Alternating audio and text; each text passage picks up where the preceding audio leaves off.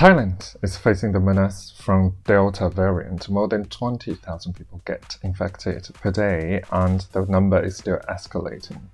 Thailand citizens bear with lack of vaccines and forcing collapse of medical system. Local vaccine might be the only way out. Baiya Vaccine is the first plant-based vaccine in Asia. Can Baiya save Thai citizens? Japan is also in the mind while Olympics is the symbol of hope for global citizens. Southeast Asian countries in Tokyo performs well to get at least one gold medal. Governments offer complimentary prizes to athletes. Let's see what those athletes could receive. Tragedy in Beirut has not been corrected. The deadly blast at Port of Beirut marked its first year anniversary this week. The government promised to find those people who should hold accountable, but nothing has been accomplished. No one has been held into custody. Fox walks on the street and shout out for justice. This is Tanian. I would like to tell you what you need to know this week.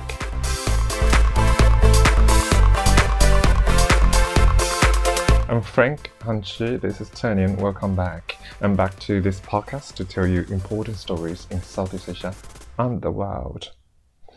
Thailand has struggled to tackle the outbreak of Delta variant since April this year. The daily case has reached another higher peak, again to 20,000 patients per day.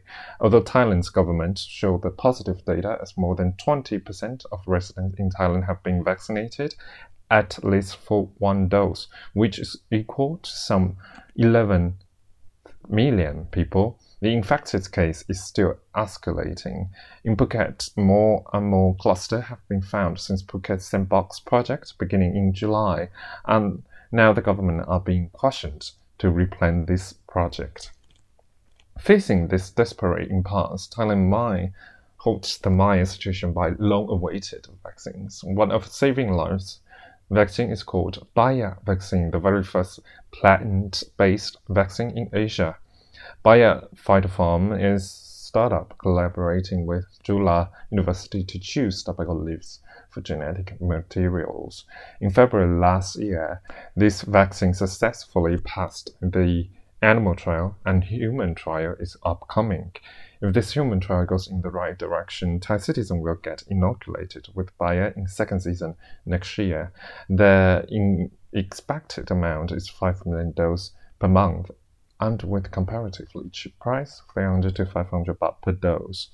This is super exciting news for Thailand actually, um, but I'm afraid to time the timeline might be too late. Thailand should receive other vaccines or accelerate the production of AstraZeneca to inoculate residents for halting the spread of Delta.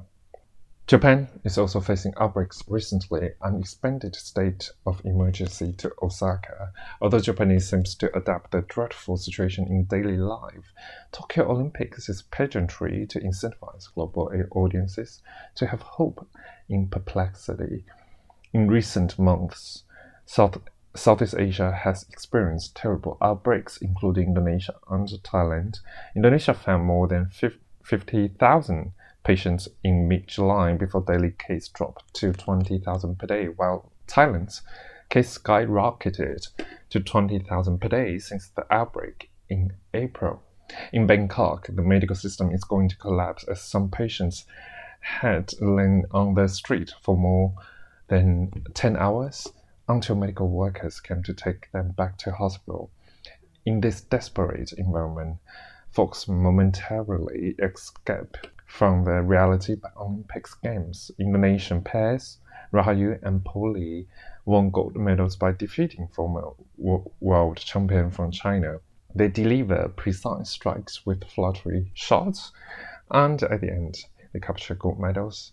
The Chinese pair by 21 to 19 and 21 to 15 to reward the pair getting the first gold medal for Indonesia and Tokyo Olympics. Indonesia government will give uh, them around $350,000 and of course five cars and a house. Thailand also received first gold medal in Tokyo as Panipak won the gold medal in women's taekwondo in 49 kilogram ten, tennis turned over the game from 9 to 9 points to 10 and at the end got 2 points to win gold by 11 to 10. Thai government will reward her with $365,000. Devastation to desperation. Lebanon marked the first anniversary of deadly blast at port of Beirut on 4th August 2020. The reason why the ma- massive blast happened is because authorities negligence to city plan and citizens' safety. Dangerous chemicals have been stored little by little at the port for more than 20 years, but the government turned a blind eye to this dreadful situation. French President Emmanuel Macron visited the devastated city immediately and promised direct support and called for political reform as president of Lebanon. Michel Aoun has stepped in this country's politics for more than 20 years. After the terrible blast, this government gave its word to find those who should hold accountable. However, one year has passed. Justice hasn't been confirmed. More appallingly, the city remains in a mess is the government hasn't given any hope for citizens. Debris is seen anywhere, and Lebanon's economy deteriorates every second. No one comes to help those people affected one year ago, and now Lebanon cannot vision any colorful life before the horrible blast. This is this week's Tenian. Hope you like it. See you next time.